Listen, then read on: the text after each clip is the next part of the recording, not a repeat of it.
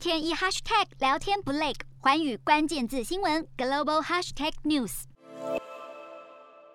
世界银行为了要延续疫情期间展开的工作，并且协助各国来应付通膨显著升温的问题，世银总裁马尔帕斯就表示了，正打算要成立一个规模一千七百亿美元的危机基金，要来帮助最贫穷国家度过多重危机带来的连番打击。马尔帕斯就指出了，通膨问题除了因为俄罗斯侵略乌克兰而加剧，也受到了各国债台高筑的压力，导致进一步的恶化，而负债水准和通膨率都高涨，是全球经济成长目前面临的两大问题，因此适应的危机基金预计在未来三个月内会提供大约五百亿美元，先解决两大问题，而这几个礼拜就会开始讨论相关事宜。